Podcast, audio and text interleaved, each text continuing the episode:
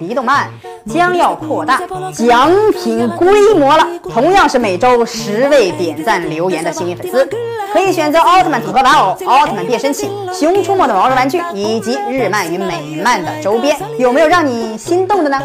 快快点赞留言转发吧！大家好，欢迎收看离动漫的日漫龙珠时间。人气漫画《七龙珠》已经火了。三十年了，没错，也是我本人的童年。龙珠可是影响了几代人的旷世神作呀。这几年的龙珠超也是将它推到了一个新的高度。没有龙珠超的时候，我们所知道的最强也只有赛亚人了。可是现在呀，希特、詹马斯、比鲁斯、维斯、吉连、拳王，哪个不能吊打赛亚人呢？所以说，赛亚人的时代已经过去了。不过最后我们还有一线生机，那就是合体赛亚人战士。这个可以说是赛亚人最后的希望。那么最有名的两位合体赛亚人是谁呢？今天我们就来一起分析一下。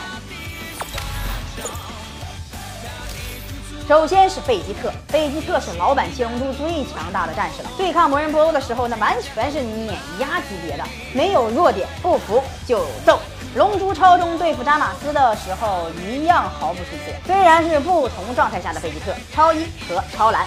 不过都是可以碾压对手的，就没见过贝吉特被吊打的时候。贝吉特的实力是悟空和贝吉塔的战斗力加到一起相乘得来，这两位超级战士的战斗力相乘可以达到何种地步啊？那能量可是无法想象的。超蓝贝吉特的实力至少能达到自在极意功状态下的悟空了。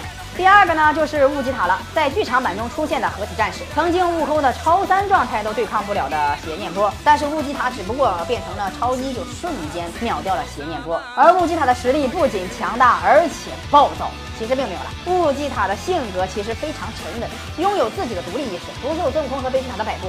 虽然继承二人的实力和强大的招式，但是悟吉塔属于一个独立的人物，可以完全不受约束。如此看来，大家认为这两个合体战士哪一位才是最强的呢？可以在下方留言说出你的观点哦，多多点赞留言，参加每周的大抽奖哦。